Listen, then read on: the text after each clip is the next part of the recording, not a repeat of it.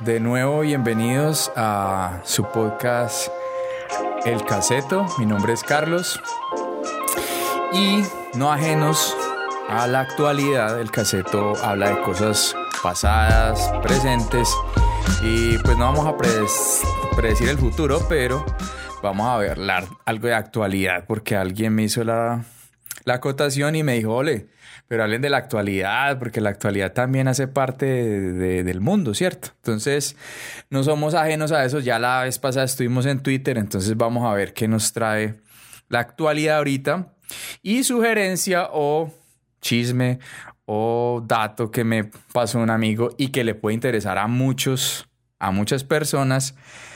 Los que conocen de pronto, cuando, cuando Sí, yo creo que ser por ahí 20 años. No sé, había uno hablar del octágono.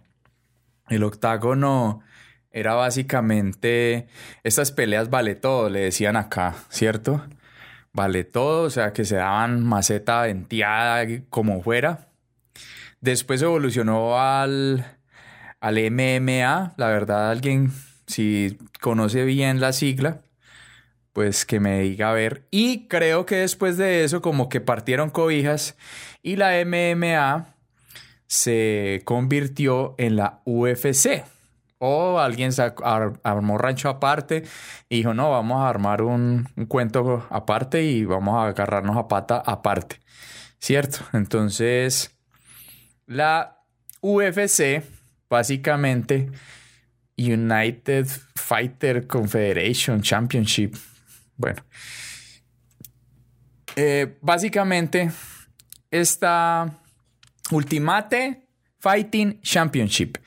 Ultimate Fighting Championship se llama la Federación de Artes Marciales Mixtas. Ahí se reúnen pues los más, las peleas son brutales, buenísimas, creo que hombres y mujeres que de pronto si estoy errando en algún dato, les agradezco en los comentarios porque pues somos humanos, entonces los humanos erramos. Todavía no hemos llegado a la complejidad pues de, de ser máquinas que no erramos. Entonces, esta gente por allá en el 93 armaron su federación y es pues como la más popular ahorita en este momento. Pues eso es más casi al nivel del boxeo. Claro que el boxeo como que es más tradicional y como que maneja más billete.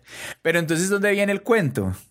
¿Cierto? ¿Cuál, este man porque está hablando de UFC y sí, ya sabemos que todo el cuento y todo eso qué significa y a qué se dedican y todo este rollo.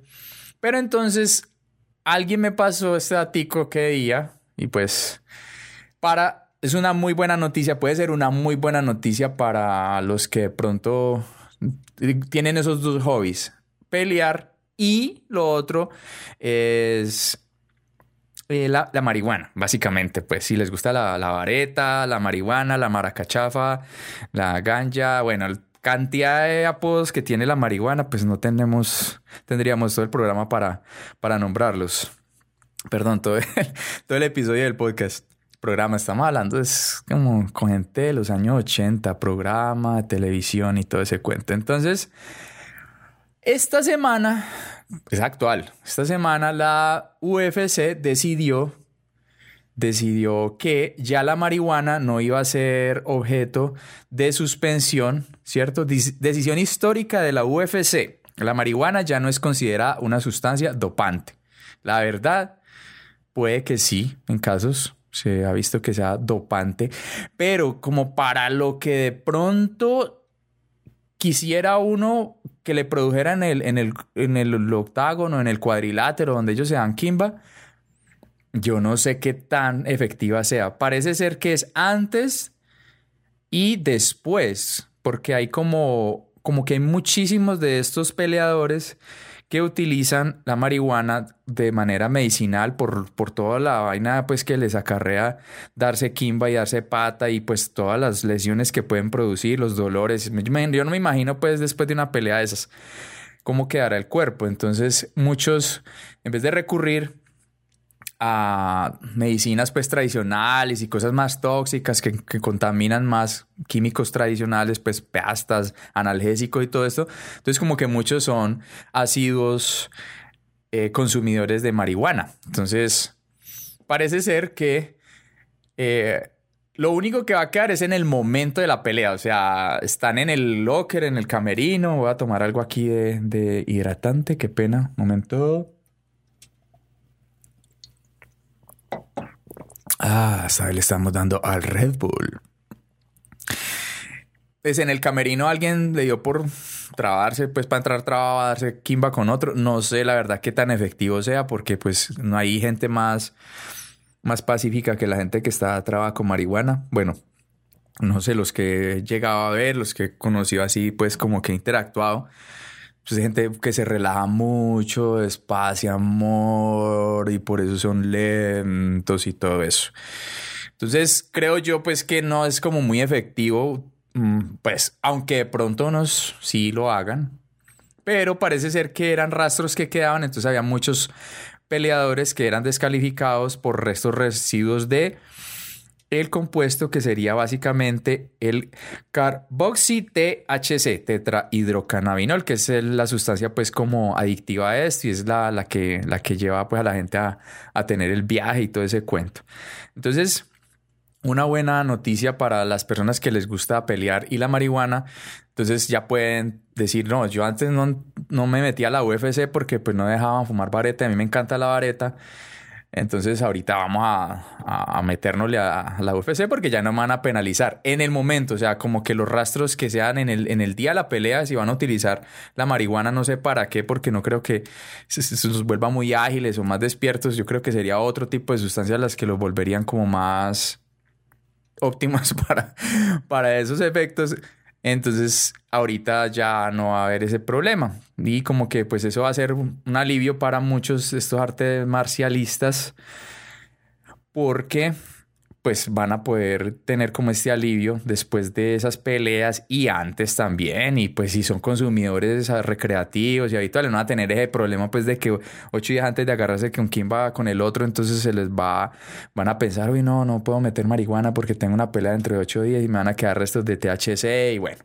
Entonces, ya es un primer paso, vamos a ver, no creo pues que otras, ya las otras no sé, pero en algún momento seguro el consumo era muy alto en la UFC de marihuana, entonces como que decían, no, esta gente no puede estar marihuana todo el tiempo, todo el tiempo, ¿no? Tenemos que que se relajen un poco.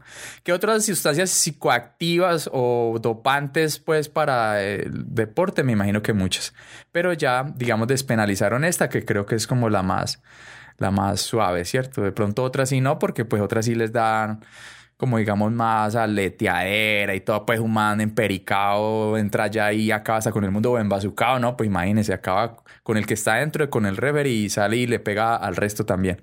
Entonces creo que es una buena medida con el cuento de la marihuana. Listo, ya dejando un poquito atrás eso pues no nos vamos a alejar de las drogas, sí. Vamos a, vamos a alejarnos un poquito, pero vamos a caer acá en Colombia. Entonces, en Colombia, pues esta semana básicamente como gran noticia, o sea, nos traen con ese cuento hace desde el niño Dios nos vienen con ese cuento, o sea, es el dulcecito, mejor dicho, es el, la salchichita que nos pusieron delante de la vara para que vamos todos ahí adelante esperando, esperando, esperando a que a coger la salchicha, pero no. La salchicha básicamente es la vacuna contra el COVID. Los pongo en contexto, pues digamos que el gobierno viene dando tumbos de que la vacuna, eh, el viejo Ivancho, el emprendedor, dijo que, que para enero ya estaba pues bombeándole la vacuna a todo el mundo en el brazo, pero pues el hombre de pronto así como alentado por diciembre, las festividades y todo ese cuento Mm. Red Bulls. De pronto ese cuento, el, el, espíritu navideño lo cogió a él y entonces se entusiasmó mucho y empezó a, a prometer a diestra y siniestra. No, la vacuna llega en enero, en enero ya estamos todos vacunados y todo ese cuento. Por allá ya salió el pobre ministro, pues este señor que que qué pecado. A mí a veces me da pesar del señor porque pues como que ese papel secundario ahí en ese show, en ese telediario, entonces, como que no sé, el hombre pues debería tener como más protagonismo porque él encargado pues como en la salud, pero no. Ivancho se encarga de todo porque él pues hace de todo, ¿no? Emprendedor por todo lado. Pero entonces, en la página del ministerio dice que la vacuna llega en febrero. Ya esta semana dijeron que compraron los contenedores. Listo, ya están los contenedores, los enfriadores super, los super frigoríficos estos, pues porque no se puede en el, no se puede en una nevera normal o en esas neveras de, en el pingüino de Bonais tampoco, en el carrito de cremelado rojito ese tampoco. Entonces tienen que ser unos super frigoríficos. Se compraron unos a cómo. Ahí es donde viene más adelante el, a lo que se tiene que enfrentar la vacuna. Entonces, ¿a qué va mi cuento? ¿Listo? La vacuna para el COVID ha tenido muchos obstáculos, ¿cierto?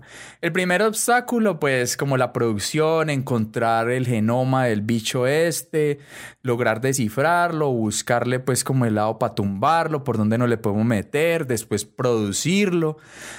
¿Cierto? Ha tenido todos esos, esos inconvenientes. ¿Qué otro inconveniente pues ha tenido el, el cuento? Pues que los chinos para dicen que guardaron la información, pero no, ellos, ellos, cierto, ellos dieron esa información genética del bicho y por eso le caminaron rápido. Entonces, empezó a tener eso. Ya ahora es el cuento del congelamiento, ¿sí? Entonces, mm, después va a ser la credibilidad, ¿cierto? La credibilidad que tenga la vacuna en las personas. O sea, digamos, ¿qué tanto cree la gente en eso? Y ahí viene el key del asunto. El, el, el, cuento, pues como, como el enganche que quiero yo generar en este sentido es que por acá revisando una página, como digamos las, las teorías de la conspiración que más han sonado al respecto, mm, pues como que están más enganchadas o como más amarradas a la, están más amarradas al, al, COVID, ¿cierto? Y a la cuestión pues en sí de la vacuna y todo ese cuento. Entonces, pues si algunos creo que ya las han escuchado, son muy populares, pero vamos a renombrarlas pues como para que tengamos un contexto a ver cómo va a ser. Entonces, eso es otro de los obstáculos grandes, porque esto empieza a generar un malestar en las personas. Entonces, vienen pues que la, la culpa fue la de la red 5G, o sea que no podíamos andar más de, de 4G porque el 5G, entonces ahí venía la, el, el virus ¿Cómo se transmite un virus en una onda electromagnética? No se sabe. Nadie, o sea, los conspiracionistas no saben cómo explicar eso, pero dicen que se transmite por ahí. Entonces, a la primera, que Bill Gates, pues nos van. Eh, el señor por allá trabaja en una. tiene una fundación y, y, con el cuento del desarrollo de las vacunas, pero a alguien se le ocurrió decir que, como él dijo que iba a haber una pandemia, que es lo más probable que pueda pasar en un mundo lleno de virus y en la naturaleza, pero decían que no, que él había creado eso para meter en un chip, pues era el Windows, la, la, mejora de Windows que será 2000. ¿Cuál fue el, el, 98 era muy bueno. El 2000 creo que fue el, horrible. que el virus escapó de un laboratorio chino. O sea, pues no, no tenía como más, eh, pues como una base más, más científica, sino que esa era pues como la más, más seria. Una, esa es la tercera pues que encontré acá en este portal. Que el virus escapó a un laboratorio en China, o sea que por allá pues lo tiraron y que porque... Red Bull. Que porque la, la gente en, en Wuhan hay laboratorios de una ciudad pues grande y todo, entonces se salió de un laboratorio. Entonces, que alguien lo sacó, ¿cómo? Se lo puso, se lo inyectó, no sé, a la hora del almuerzo trabajaba en el laboratorio y entonces a la hora del almuerzo, antes del almuerzo estuvo manipulando un, eh, un virus de esos. De pronto se chupó los dedos después de que comió unos un arroz chino, pues yo me imagino que muy racista esa vaina, arroz chino, y bueno, no sé, el hombre se chupó los dedos porque estaba muy rica la comida y entonces el hombre ahí adquirió el este y llegó a la casa y lo pegó a la mujer y así hasta llegar a Colombia. Listo. Eh, la cuarta, el COI fue creado como un arma biológica, esta es una de las más locas, entonces dicen pues que, que quién se lo tiró a quién, dice que Estados Unidos importó el COVID a China. Esa, la arma biológica, bueno, esa es como la menos, ¿sí? Pues también tiene su, fuerza, pero después que el ejército estadounidense importó el COVID a China. Que la organiza, ah, no, que las, los OMG, que los OMG básicamente son organismos genéticamente modificados, o sea, básicamente estos, esa gente que hace este tipo de experimentos también creó eso que el COVID no existe, que es así, pues, como el top de la, de la negación y de la locura y de la conspiración es este, creo yo, que no existe, o sea, que eso es mentira, que eso es bobada, no sé qué. Que la pandemia está siendo manipulada por el estado profundo. El estado profundo, ¿qué es? Básicamente, pues, los hilos, los que manejan el poder del poder, básicamente que están por encima de, de, todos o por debajo, ¿cierto? Que es un estado profundo, que son unos cuatro que se reúnen por allá a decir que lo que va a hacer pasar con el mundo. Entonces, y que el pobre Anthony Fauci, que es gringo, eh, pues es uno de los conspiradores ahí, es uno de los fichas, pues, que tiene esta gente del estado profundo para manipular a todo el mundo y todo eso, y la gente, pues... Y lo otro es una de las últimas es coronavirus, pues es un complot de la Big Pharma, o sea, de, la, de las farmacéuticas, para vender más pastas, para vender más inyecciones, para vender más alcohol, para vender más algodón, para vender más tapabocas, bueno. Esa es una. Siempre, pues, el que, el que gana ese negocio, pues siempre lo gana. Este es como el que, el que tiene una funeraria, ¿cierto? El que tiene una funeraria, pues imagínese el hombre. Si se muere alguien, entonces el, uno de los principales sospechosos podría ser el de la funeraria. ¿Por qué? Porque el mal le conviene que muera la gente porque lo van a contratar. Entonces, siempre va a haber el chivo expiatorio.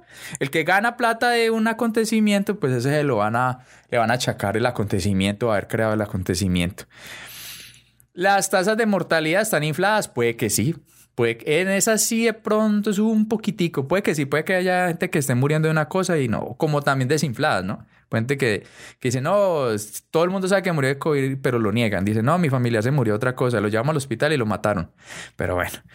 Entonces, estas son las teorías de la conspiración. Y esto hace que sea muy fregado el cuento de el la vacunación, ¿cierto? Básicamente, pero resulta, y a eso es donde quiero llegar, que hay algo más con lo que se tendrá que enfrentar la vacuna, en particular en Colombia. Espero pues que hayan llegado hasta acá, a este punto del video, para que escuchen pues como el remate del cuento. Mm. Paro ahí con el Red Bull. Entonces, básicamente, el virus aquí se va a tener, ve, perdón, la vacuna aquí se va a tener que enfrentar a algo que es muy colombiano.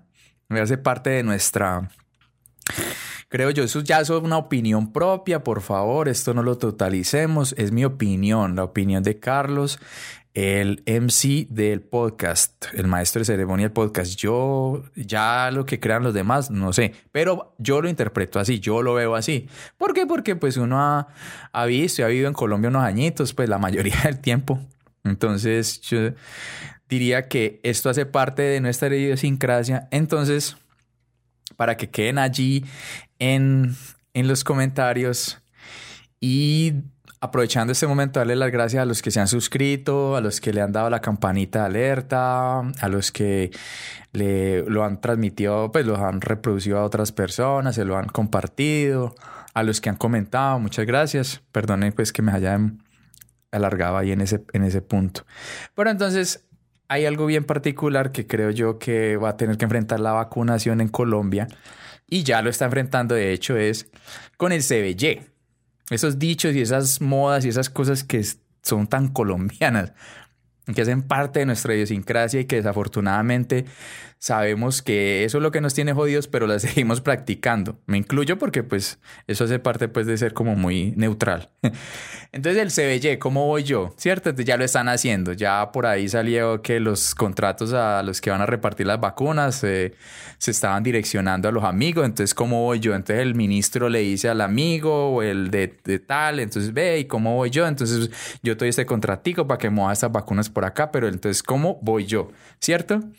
Entonces, eso es un dicho muy, muy colombiano y en las esferas pues públicas. En el sector público ese es, ese es el, el, el key, pues también vuelvo con el key. Después, él se va eso es como, como, como los pasos del alcohólico, los, siete, los 12 pasos para salir del alcoholismo, una vez así, reconocerlo, bueno.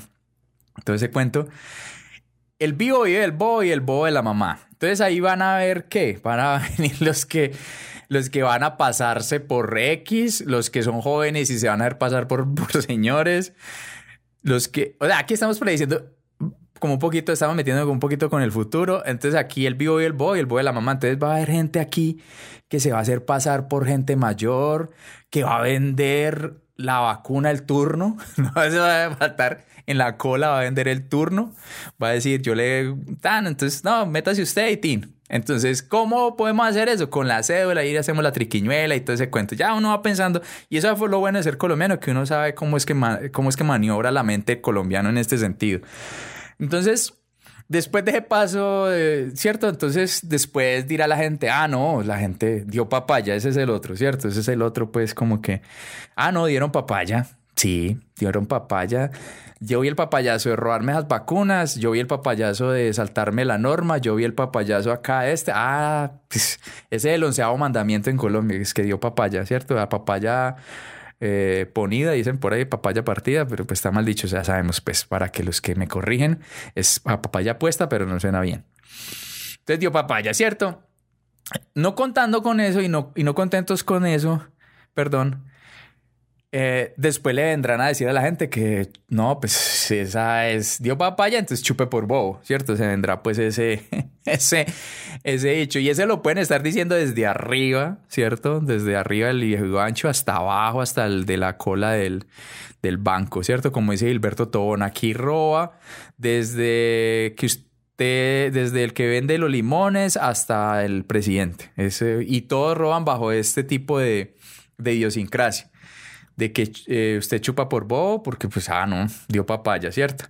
Ya después viene pues como la etapa donde usted ya lo asume, ya asume que sí, pues está bien, la, embarramos y todo ese cuento, entonces la, vendrán a decir llórelo, ¿cierto? Eso es otro dicho muy colombiano, cuando usted está en una desgracia y ya pues nada más hay que hacer, ya lo robaron, ya ya se le fue la vacuna, la vacuna se perdió, entonces ya se ya chupó por vos, entonces le dirán, pues llórelo, ¿cierto? Entonces la vacuna va a tener eh, todo que superar todos estos pasos, todos estos pasos. Entonces, eso es algo que es triste, pero se va a enfrentar Colombia a eso. Desafortunadamente no, no va a ser fácil la vacunación aquí, no solo por las teorías de la conspiración, sino por la idiosincrasia nuestra, porque van a haber todos los vivatos y todas esas cuestiones que estamos aquí diciendo.